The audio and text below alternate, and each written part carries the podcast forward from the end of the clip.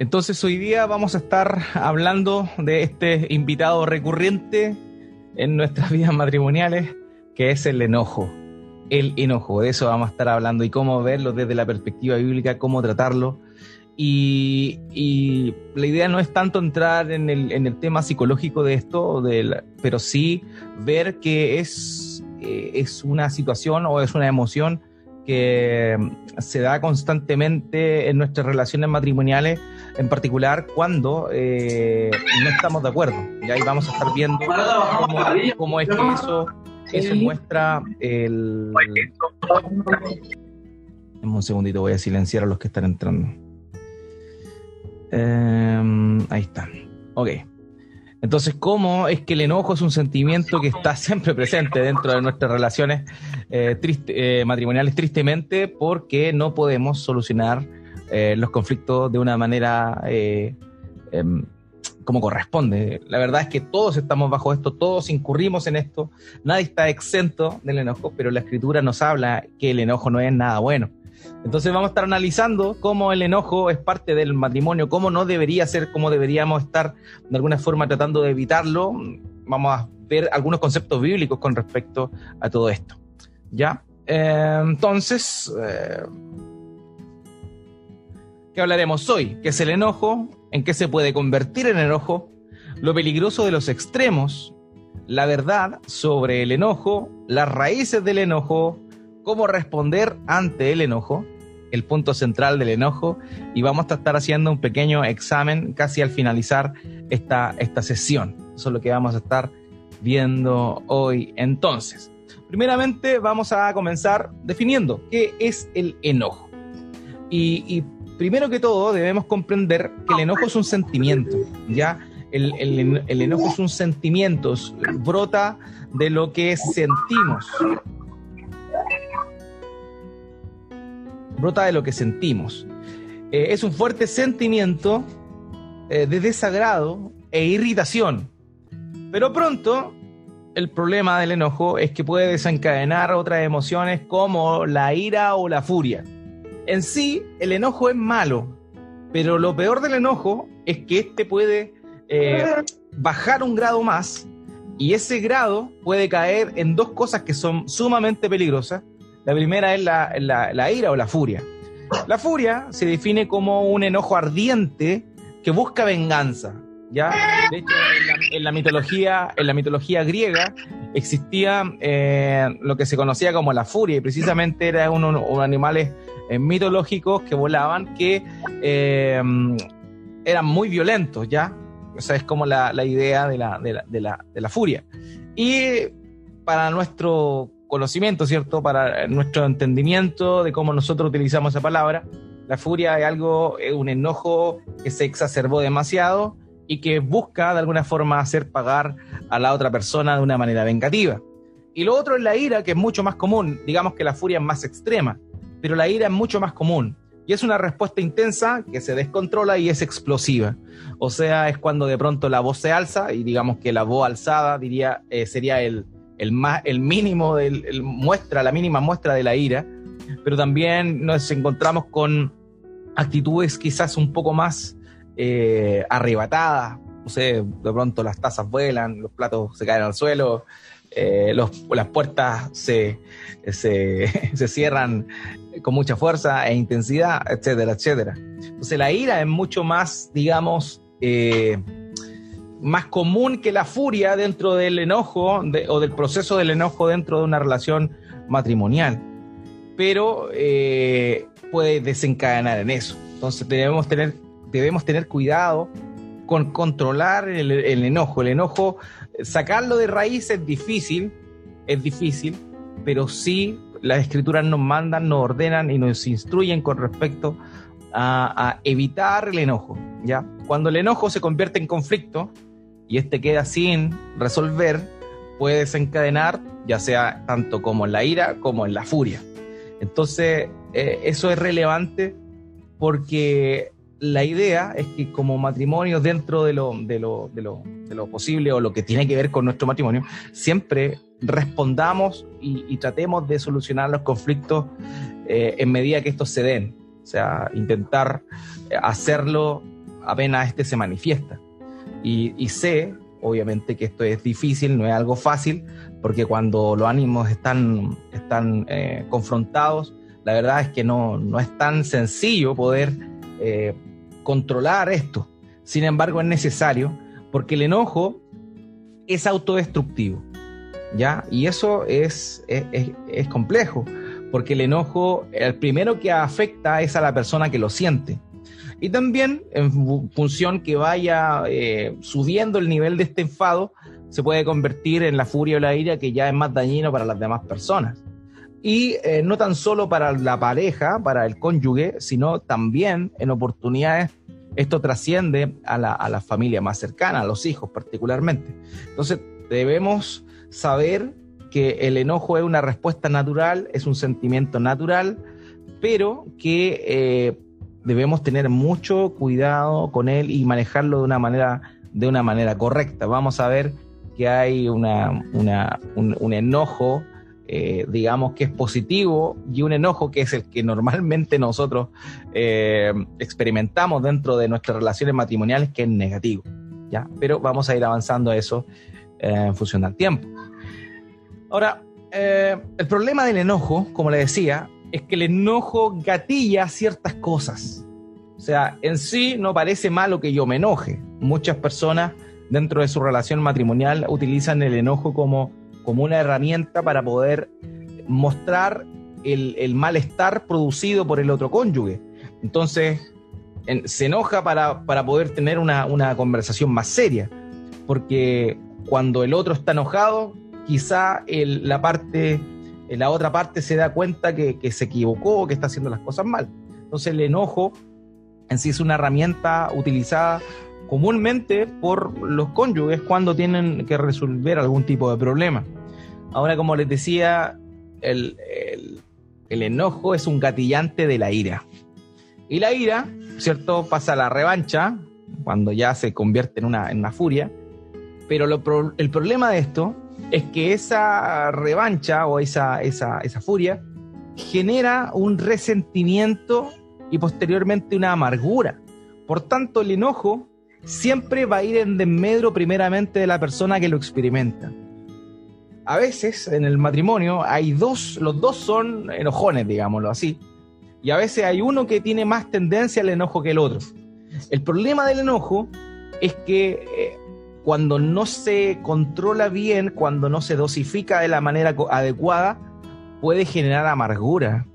Y eso es mucho más terrible porque las raíces de amargura en el corazón de las personas son muy difíciles de quitar. Pero para llegar a eso tiene que haber habido todo un proceso preliminar, la revancha, el resentimiento y la ira. Entonces es ahí donde debemos tener mucho cuidado con este tema de el enojarnos y de medirnos con el enojo. ¿Ya? Eh, vimos que el enojo lleva lleva la ira, la ira, el resentimiento, la furia, pero después se desencadena esto que se llama el, el, resentimiento. Y el resentimiento dentro del matrimonio también es complicado porque cuando el enojo lleva al resentimiento, este se convierte finalmente en un filtro, en un filtro por el cual este cónyuge que está resentido va a ver al otro. Entonces es complicado porque cada vez que se relacione con el otro, si es que no se ha solucionado el conflicto que produjo el enojo y que posteriormente llevó al resentimiento, se va a quedar, digamos, con, este filtro que va a ver todo lo que haga el otro, lo va a juzgar en función a esa acción que generó el resentimiento. Entonces debemos tener cuidado cuando es generado este resentimiento. Ahora, ¿qué pasa con este resentimiento? Normalmente son dos cosas. Cuando ya una, persona se enojó al nivel que queda resentida, es que empieza a culpar al otro de todas las cosas que suceden. O sea, todo lo malo, no lo bueno, todo lo malo es por culpa del otro. ¿Por qué? Porque es de esta manera. Entonces es ahí donde se genera esta, esta tensión o este, este, esta mala imagen que el cónyuge que se resintió, que partió enojado, va a tener de el otro. Entonces se empieza a culpar al otro, se le culpa al otro, tú tienes la culpa de esto, y em, se empieza a ver, digamos, de alguna forma todas las cosas negativas que eh, la otra persona tiene. Entonces se le culpa de todo lo que está sucediendo al otro, y es complicado eso, y es muy dañino. Y lo segundo, la actitud de guerrilla que se conoce. La actitud de guerrilla es que el que está resentido ataca al otro y sale corriendo, le tira los que nosotros conocemos como los palos entonces, en cualquier situación, de pronto le tira los palos con respecto a el error que el otro pudo haber cometido o el resentimiento que tiene del otro en, en función a una discusión que no se resolvió adecuadamente. Entonces se tiene esta actitud de guerrilla. Atacamos y salimos corriendo. Tiramos el palo y salimos corriendo. Y eso es producto de un resentimiento forjado a través de un enojo que no fue bien conducido. Ahora, dentro, esto igual los psicólogos obviamente lo manejan mejor, pero de hecho tengo un hermano en la fe que, hace acupuntura y él me explicaba que, dentro de lo que es la medicina, no la parte holística, sino la parte de medicinal china, eh, se da mucho la somatización de, ciertos, eh, de ciertas cosas del carácter en algunas partes del cuerpo humano. Y él me explicaba que, por ejemplo, una persona que es dada al, enojo, en la parte de, la, de las úlceras es muy común, o el problema al colon es muy común en las personas que, se enojan demasiado. Entonces hay una somatización de ciertas, ciertos sentimientos que el cuerpo asimila.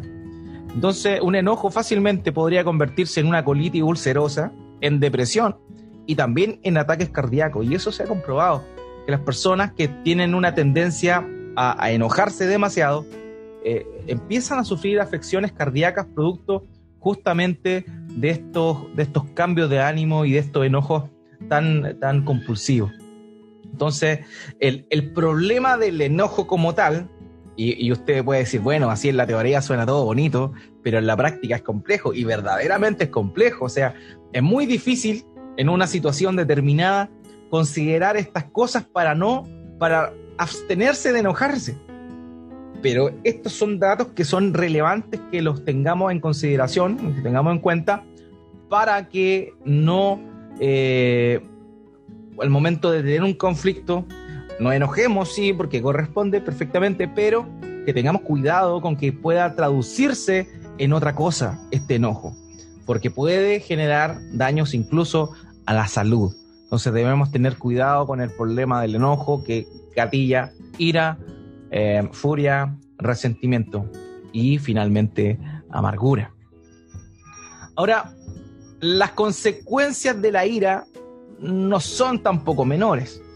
Ya, si el enojo no se mide, si el enojo no se controla adecuadamente, la persona que ha llegado a la ira se, se vuelve mucho más irritable, mucho más irritable, no me digan nada, me duele la cabeza, eh, le molesta todo, ¿cierto? Es complejo esa situación y yo sé que de alguna forma todos lo hemos experimentado en algún momento en, la vida matrimonial. También la sensación de, deprimido, de estar agraviado. Es igual, o sea, no tan solo se vuelve irritable con las demás personas, con, los hijos, quizá, con, con, el, con el cónyuge, sino que también eh, está enojado con el resto, pero por dentro está triste, por dentro está como culpándose a sí mismo. Y eso es algo que, es común dentro de las consecuencias que trae la ira. También se vuelven más hostiles en el sentido que tiene mucha, mucha conexión con lo de la irritabilidad.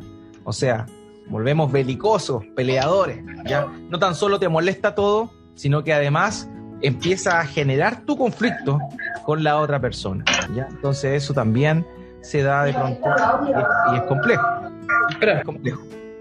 Entonces esa es otra de las cosas que genera el, la, ira, ya que se desencadena la ira. Y por otro lado, comienza una segunda etapa en la cual esta ira, uno empieza a sentirse culpable de tener ira. Uno comienza a sentirse culpable de estar enojado. Entonces empieza a irar contra uno mismo y eso también es complejo porque no tan solo destruye al resto, sino como les comentaba anteriormente, el enojo no controlado que produce la ira finalmente comienza a autodestruir a la propia persona. Entonces empieza a canalizarse esa ira contra uno mismo. El autoestima, oye, ¿por qué soy así? Quizás estuvo mal, empieza esto harakiri con respecto a las, a las consecuencias o a la exteriorización de la ira.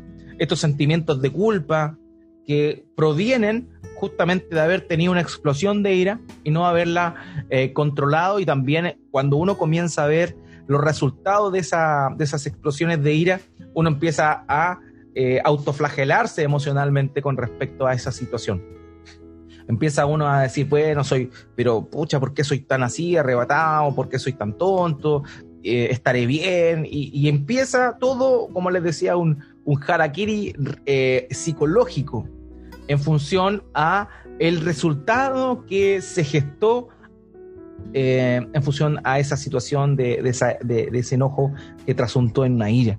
Entonces debemos tener cuidado, hermanos queridos. De verdad, debemos ser cuidadosos con eso, porque es algo que muchas veces nosotros hemos llegado, quizá con razón, quizá sin razón en otras oportunidades, pero lo más terrible de esto es que daña principalmente al que lo siente hermanos, cuando una persona es, enojón, ya sea el varón o sea la mujer, es enojón, al que más daña por causa del enojo no es a la otra persona, es a sí mismo, es a sí mismo.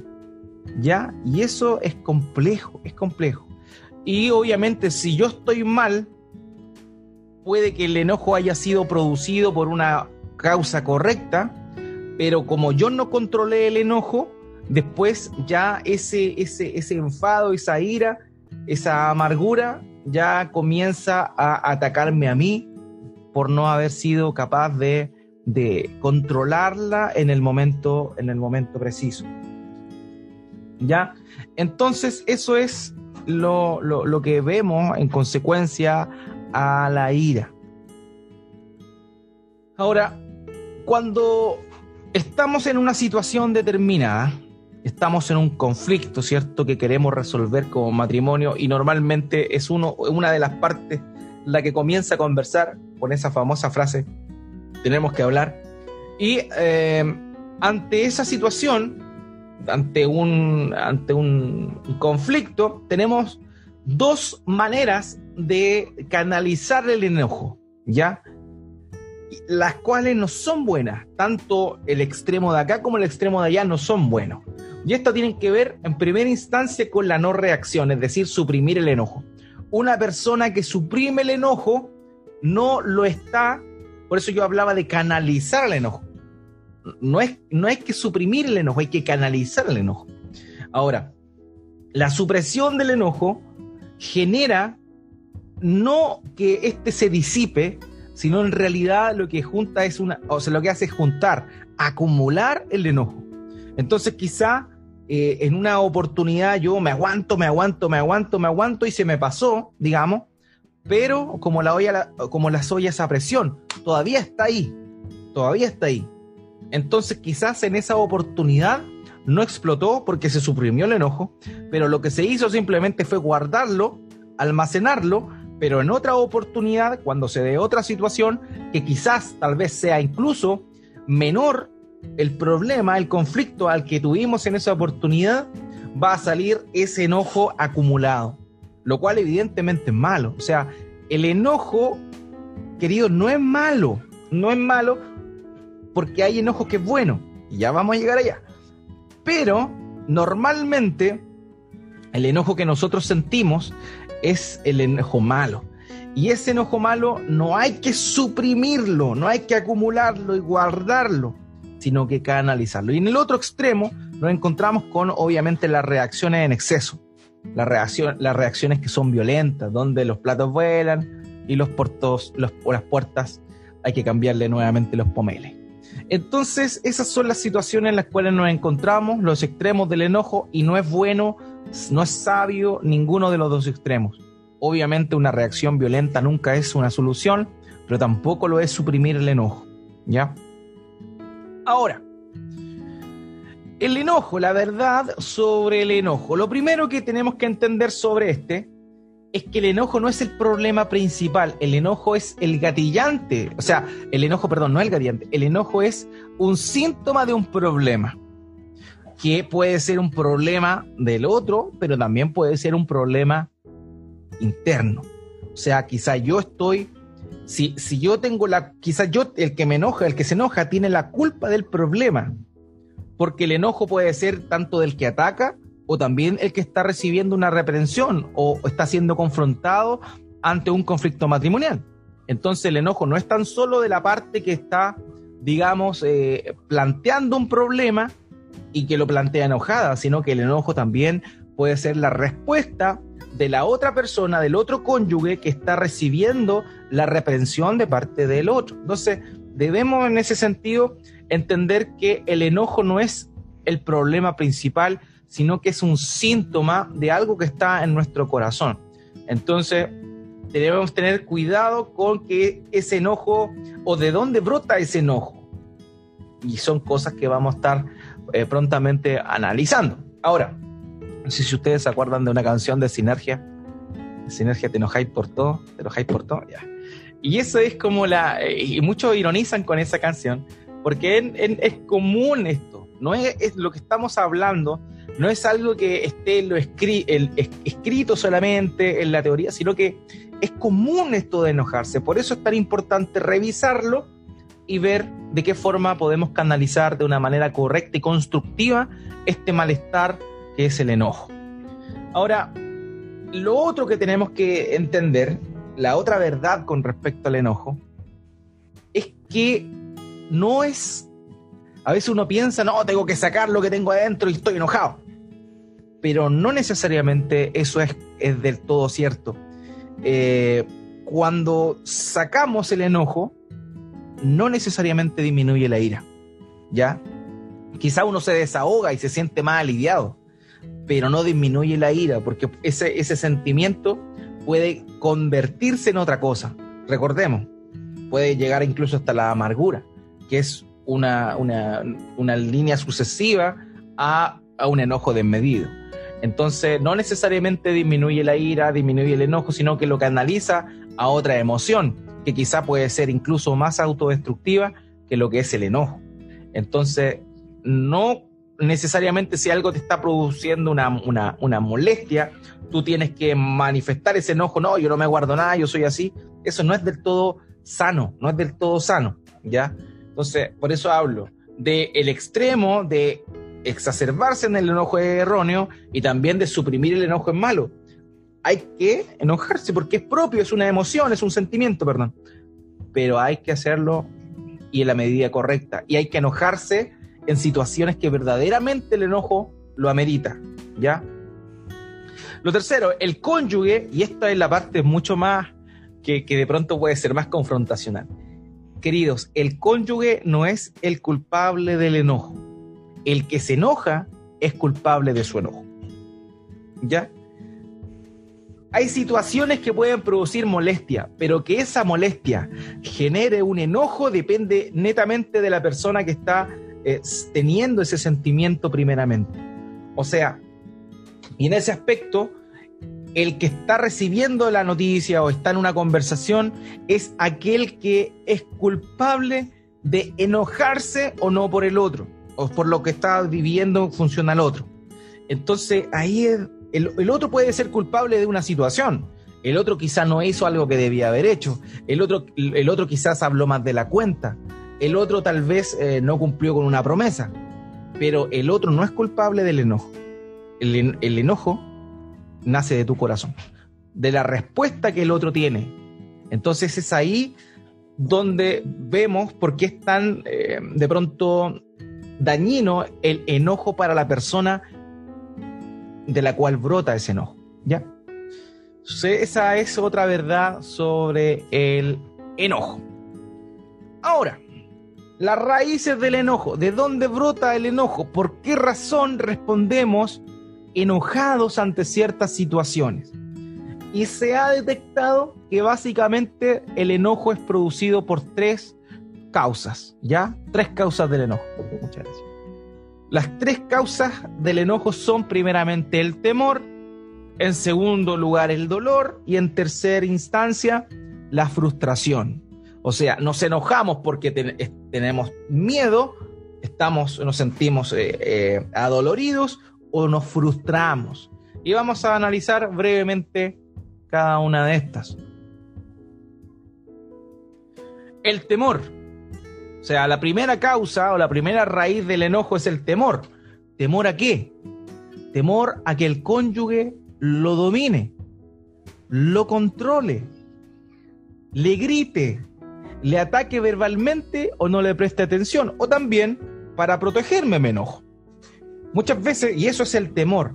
Yo lo, experimenté muy cerca. Eh, me acuerdo, eh, bueno, si mi papito después ve este video, eh, lo usé como ejemplo, pero me acuerdo que mi, papá de pronto, no sé, se condoreaba con algo, cometía algún error y llegaba a casa y mi mamá obviamente lo iba a retar por lo que había hecho y mi papá llegaba serio así, no la saludaba a nadie, llegaba enojado. Entonces, el hecho de llegar enojado mm, cerraba la puerta a que el otro lo increpara por, por, su, por su error. Entonces, muchas veces pasa eso. Alguien manifiesta el enojo para protegerse del conflicto que va a venir o que le llamen la atención. O sea, el enojo vendría siendo en este caso una protección para que el otro no, eh, no, me, no me domine, no me domine. Por ejemplo, algunos que dicen, no, no, no me va a mangonear esta mujer, entonces me enojo. Entonces se manifiesta, ¿cierto?, con una postura, con el ceño fruncido, y no, no quiero hablar, estoy molesto y la, y la cosa, y de esa forma bloquea el conflicto, pero manifestó el enojo. Por eso yo les decía que el enojo no necesariamente es de la parte que quiere manifestar un problema matrimonial, sino que en este caso, en el caso del temor, el que está manifestando este enojo es el que está, el que va a ser confrontado o al que se le va a plantear algún problema matrimonial. Entonces, en este caso, esta es una de las primeras causales del, enojo, el temor.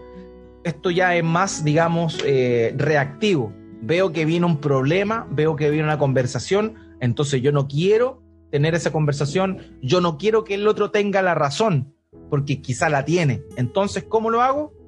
Yo me impongo, me enojo y al manifestar ese enojo, el otro tendría que ser, si es que me conoce, tendría que ser muy poco sabio para eh, responderme con más enojo porque sabe que el conflicto se agranda mucho más. Entonces, por esa razón es que se actúa con el enojo en esta, en esta oportunidad. Entonces vemos la primera causa del enojo sería el temor, el temor a que me dominen, el temor a eh, que el otro de pronto me, me, ataque y yo no quiero o no estoy dispuesto más bien a pasar por esa eh, instancia o resolver ese problema o conversar eh, referente a ese conflicto en estos momentos. La segunda causa es el dolor. Estamos en una conversación, los esposos, sobre un problema. Y uno de los cónyuges dijo algo que no correspondía e hirió los sentimientos del otro. Le dijo, pero tú siempre, siempre así eso mismo, eh, o esto, los, esto igual que tu mamá o igual que tu papá, cosas así.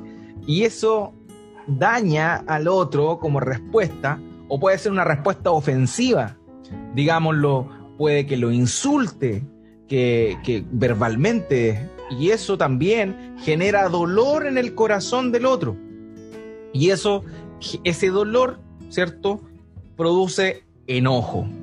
Lo otro también es el no reconocimiento de parte de, de, la otra persona. Estamos eh, planteando algún problema, oye, tú siempre haces esto, ten cuidado con esto, y el otro dice, ah, estáis loco, no, yo no soy así, yo nunca he hecho eso, y hay una negación.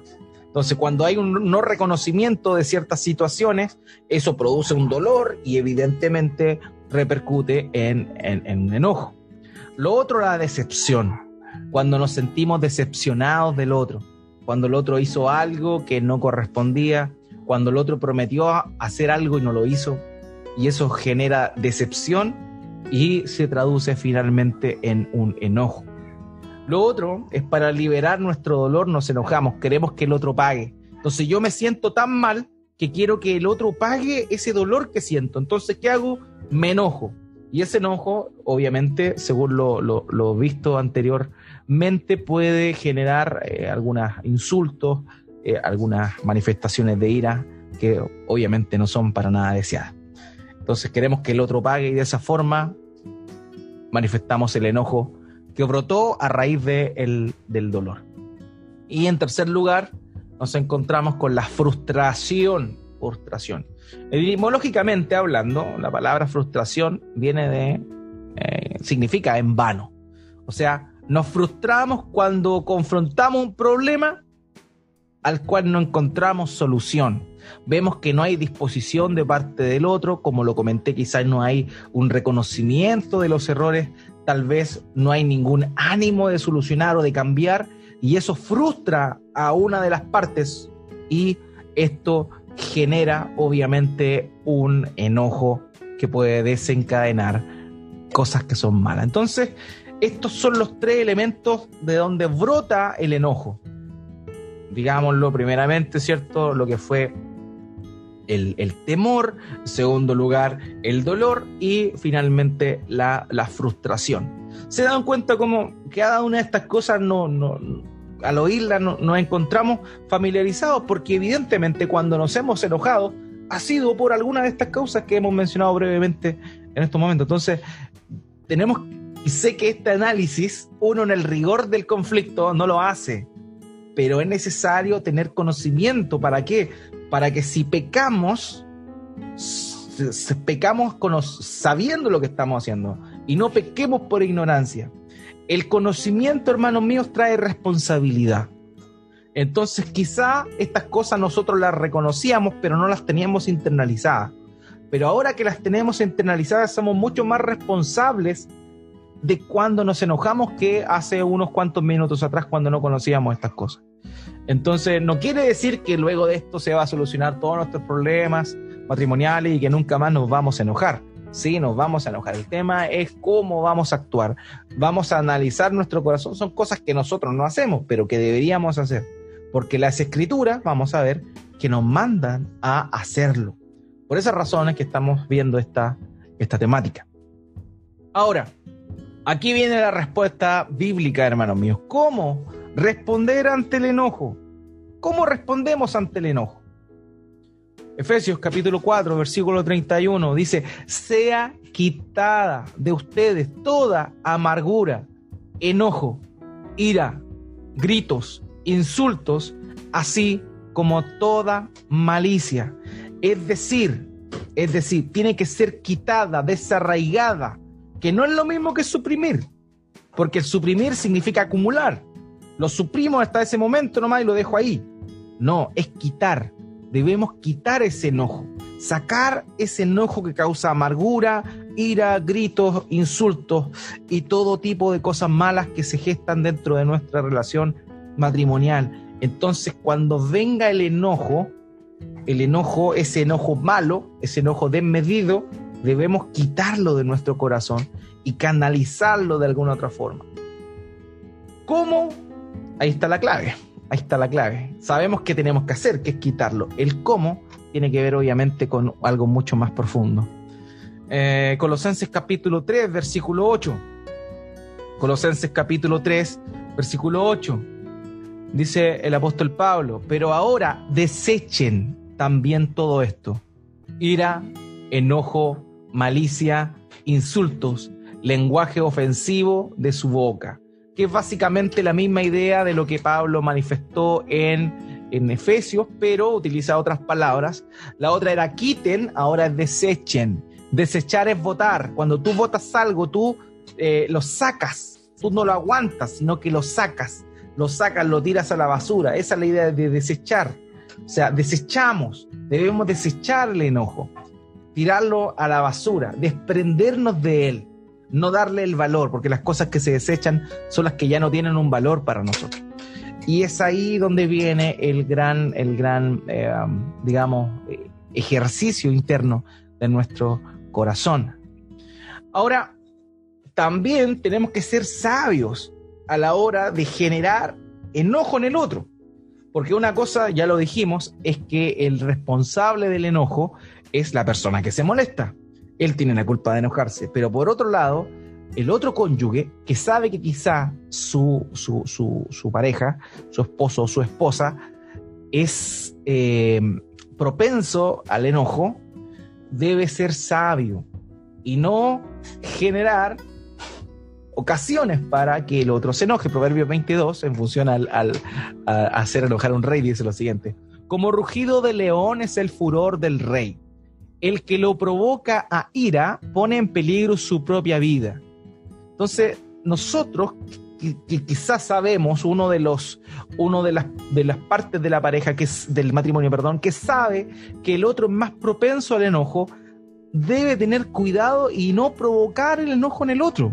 Entonces eso también es importante. O sea, primer precedente que marcamos es que el responsable de enojarse y de que este enojo gatille en otras cosas más profundas y más graves es la persona propensa a enojarse. Pero por otro lado, el otro cónyuge es responsable, si es que sabe que el otro es más dado al enojo y a la ira, es, debe ser responsable y no provocar ese enojo. ¿Por qué? Porque va a ir en desmedro también de él.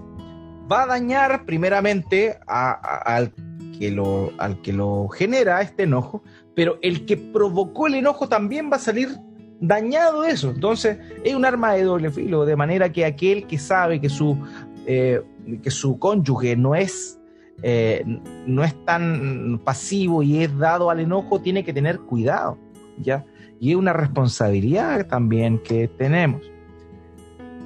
Proverbios capítulo 22, versículo 24 dice, no te asocies con el hombre iracundo, ni andes con el hombre violento. Esto también obviamente se aplica a la mujer. Entonces, porque es complicado también eh, andar con una persona que, es, iracunda, que da al enojo.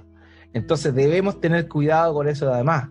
Aquel que es dado al enojo tiene que saber que la otra persona, el otro cónyuge, mm, tampoco va a estar siempre dispuesto a el enojo que nace de su corazón. Entonces, estos, estos pasajes nos dan claridad con respecto no tan solo a la responsabilidad del que se enoja, sino también al del que lo enoja, y también cómo el que se enoja debe saber que es visto por el otro.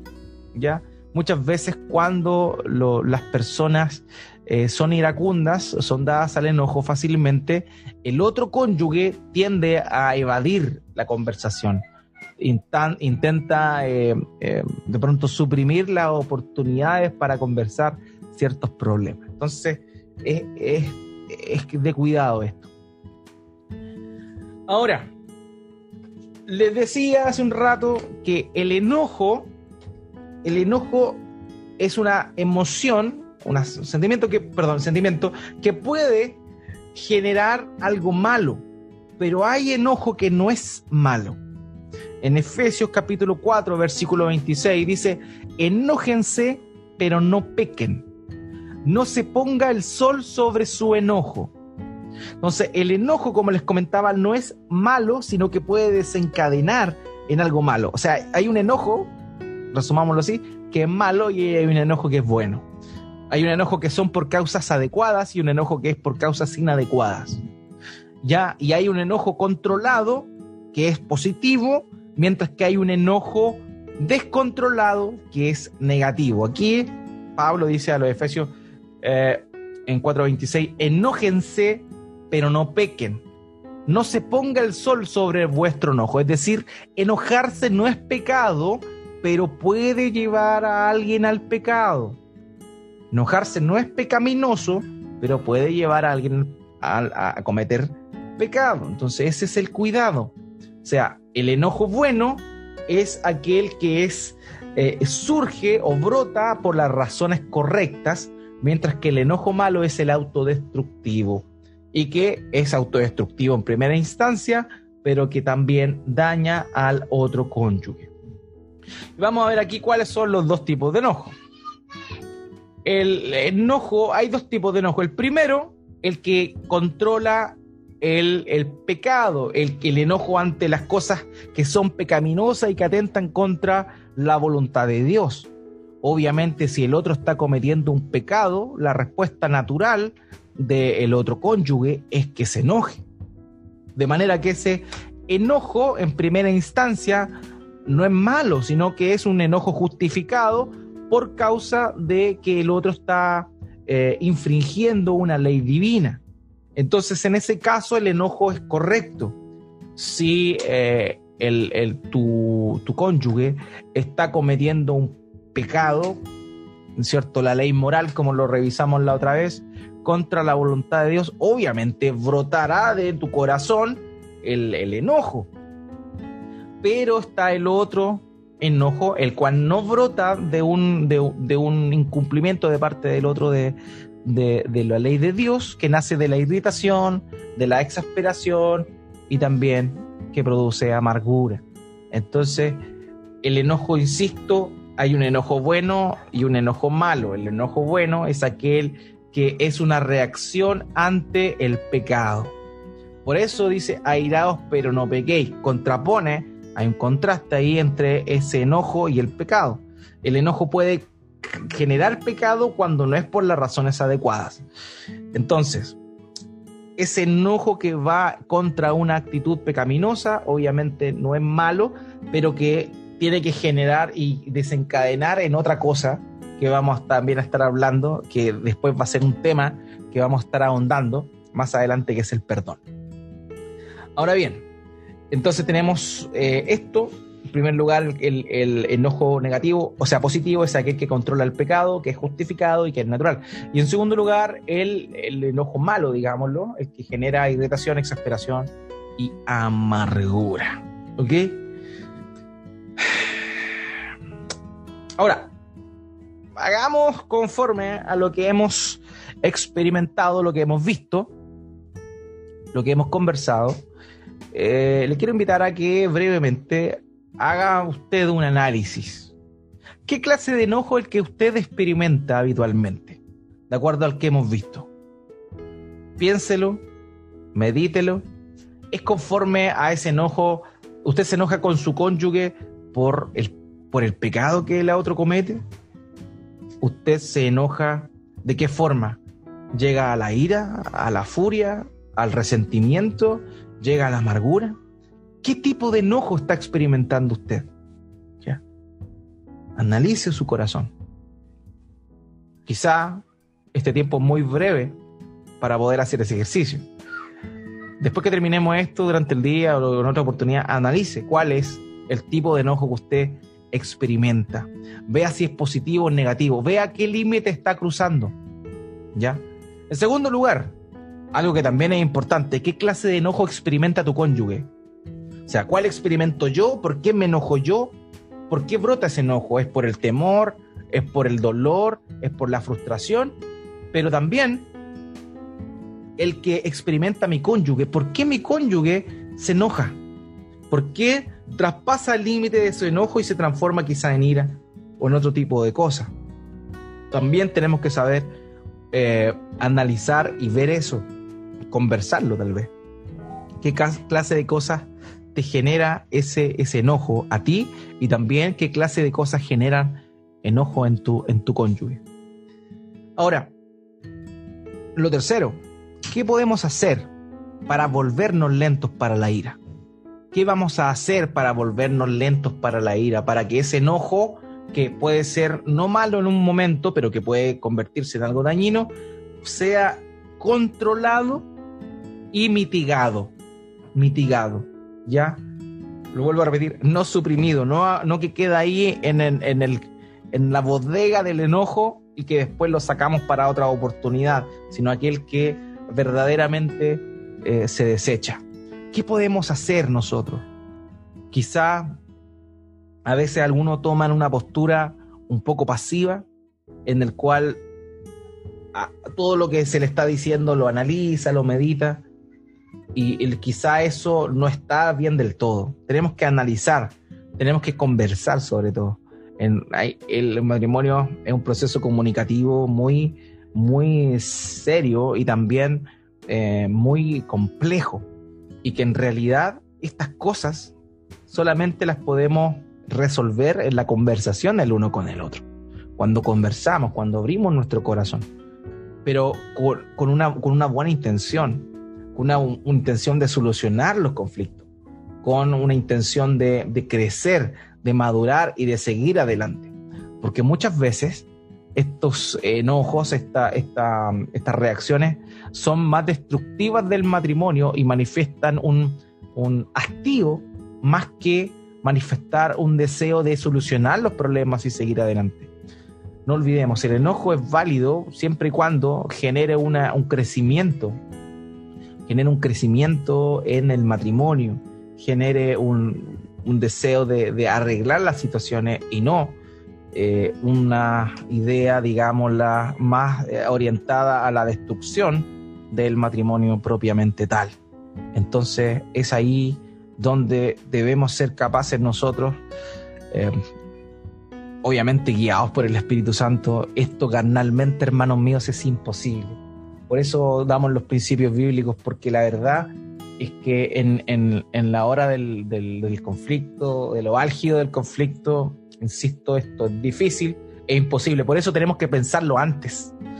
Estas son cosas que uno piensa antes, así como cuando uno de pronto eh, razona y dice, bueno, ¿y qué sucede? ¿Qué sucedería si mi cónyuge fallece primero que yo? Y son cosas que uno piensa. No es que uno las desee, sino que uno las piensa antes, uno las medita. No, yo creo que haría esto, yo creo que haría esto otro. Ya, lo mismo debe ocurrir con este tipo de situaciones, que son tan nimias como el enojo. Cuando venga una situación, ¿qué voy a hacer? ¿Voy a, ¿Voy a ser rápido para enojarme? ¿O en realidad voy a contar hasta tres, voy a pensar, voy a meditar, voy a fijarme en mis palabras, voy a...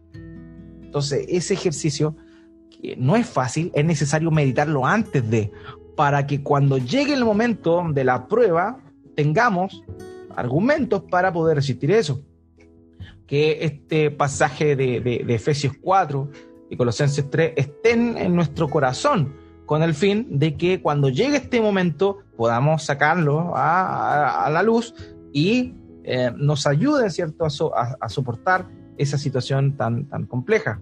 Recordemos que cuando nuestro Señor Jesucristo estuvo en el desierto, eh, y, fue tentado por, Satanás, la única defensa ante esa situación fue la palabra de Dios.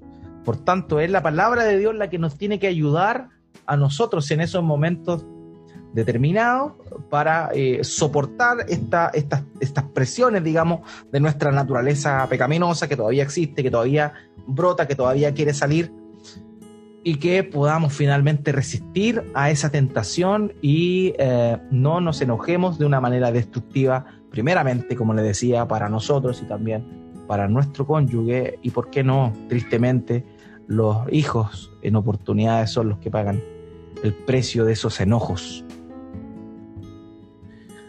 Ahora, el punto central del enojo, el punto central del enojo, hermanos míos, sale como producto de culpar al otro, ¿cierto? El enojo nunca en primera, en, primer lugar o lo primero que brota es interno, vimos que el enojo cuando llega a un punto de amargura comienza a, a devolverse, pero cuando el enojo brota, eh, tiene que ver con atacar al otro, con señalar con el dedo al otro, con encontrar los defectos, con criticar. ¿Se acuerda cuando lo conversamos la, la última sesión de la crítica?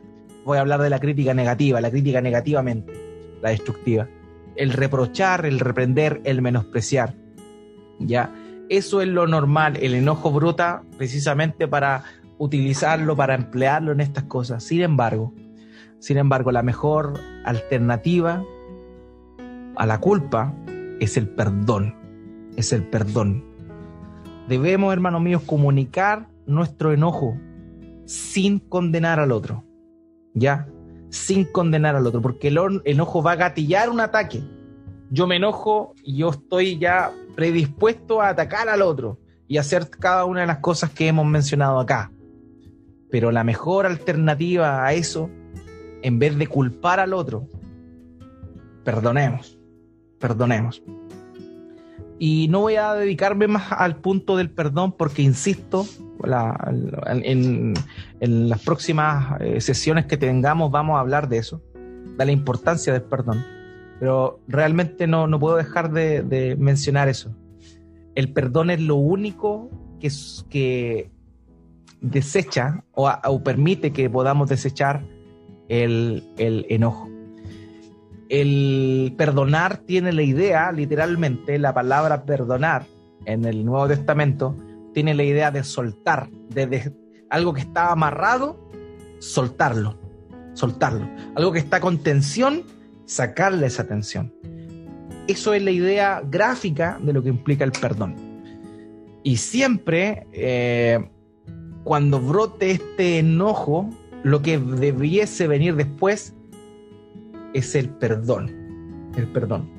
Aquí yo obviamente estoy hablando desde la perspectiva del que se enoja, porque también quizás el que generó el enojo tiene que haber una, una retrospección y asumir las responsabilidades quizá que eventualmente produjeron el enojo del otro. Sabemos que hay muchas situaciones que pueden generar enojo, pero aquí estoy hablando principalmente de la persona que no puede controlar su enojo, de, la parte del, del, matrimonio que no puede controlar su enojo, o tal vez son los dos los que no pueden controlar su enojo.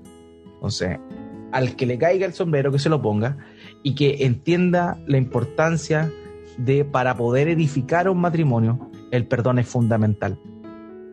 Nada más voy a dar el ejemplo del Señor Jesucristo. Nosotros, queridos, somos la esposa del Cordero, somos la novia de Jesucristo. La iglesia es su esposa. Por eso es que Dios nos dio el matrimonio y aquellos que somos cristianos tenemos una responsabilidad. Porque a través del matrimonio nosotros mostramos una imagen vívida de la relación que Cristo tiene para con su novia, que es la iglesia. O sea, nosotros estamos mostrando por medio de nuestros matrimonios cristianos estamos mostrando el amor de Cristo por su iglesia, el amor de Cristo por su esposa. Entonces, una de las principales cosas que hace nuestro Señor Jesucristo para nosotros como iglesia es perdonarnos. Hermanos, ¿cuántas veces nos hemos fallado? ¿Cuántas veces hemos decepcionado a nuestro Señor? Sin embargo, Él nos perdona. Obviamente, Él, las cosas malas que hemos hecho tendrán una retribución, perderemos galardones pero Él, Él nos perdona, Él nos perdona. Y el perdón, en ese sentido, es la forma más eh, concreta, y no por ser concreta, más fácil, sino que es complejo, el perdón no es algo tan sencillo, pero es una ordenanza. La mejor alternativa, en vez de culpar al otro y continuar enojándonos, es perdonarle, es perdonarle. Debemos comunicar nuestro enojo, obviamente. El enojo neutral, digamos, el enojo que es positivo, que puede construir algo. Pero dejarlo ahí y no condenar, sino más bien perdonar. Perdonar. Proverbios, Proverbios capítulo 19, versículo 11, nos da una gran lección, hermanos míos. Dice, las personas sensatas no pierden los estribos personas sabias, se ganan el respeto pasando por alto las ofensas. Y yo sé que hay ofensas que merecen ser pasadas por alto, pero hay otras que no. Y es ahí donde debemos rogar a Dios que nos dé sabiduría, porque aquí dice que las personas sensatas no pierden los estribos, no pasan al enojo. Y la sabiduría viene de una sola cosa, hermano mío, viene del temor al Señor. El principio de la sabiduría es el temor al Señor. Por tanto, si tememos al Señor, de esa manera nosotros vamos a poder, eh, de esa manera vamos a poder ser sensatos, ser sabios y no perder los estribos en enojos que no valen la pena. Hay cosas por las cuales sí debemos enojarnos. Hay ofensas que sí o sea, que deben ser pasadas por alta y otras que no deben ser pasadas por alto, lo que conlleva una relación matrimonial. Y es por eso que esa sabiduría de lo alto proviene obviamente de nuestra devoción por Dios y de nuestro amor por su palabra y que tengamos un verdadero temor por el Señor, un temor que va a generar eh, un cuidado, va a generar una eh, esa reverencia ante el Señor y que nos va a evitar pasar por situaciones o cometer errores que no debemos cometer en nuestros matrimonios y que sean en desmedro de la unidad del matrimonio, que obviamente es lo más importante. Entonces, este, con este pasaje, hermanos míos, quería terminar esta, esta sesión. Las personas sensatas no pierden los estribos, las personas sabias, las que tienen temor al Señor, sino que se ganan el respeto pasando por alto las ofensas. Hay ofensas que hay que pasarlas por alto, otras que eventualmente no lo hay que hacer, no hay que hacerlo, pero ahí viene la sabiduría que proviene de nuestro Señor. Esto eh, sería fácil, queridos míos, si existiera los tres pasos para soportar el enojo y para no enojarse. Pero Dios en su sabiduría no nos dio los tres pasos. Nos muestra el problema, pero Él quiere que nosotros los podamos resolver en comunión con Él. El Señor Jesucristo dijo en, en Juan capítulo 15 que apartados de Él nada podíamos hacer. O sea, si nos apartamos del Señor no podemos hacer nada. Sin el temor del Señor no podemos actuar sensatamente con sabiduría. Por tanto, estas cosas, cuando son eh, reconocidas, son detectadas, deben llevarnos a los pies de la cruz, deben llevarnos a los pies de Cristo, a tener mayor dependencia de Él, porque solamente Él nos puede ayudar a soportar estos problemas y también a canalizar de una manera adecuada el enojo. Bueno, esto, eso era lo que tenía preparado para, para esta mañana, hermanos míos.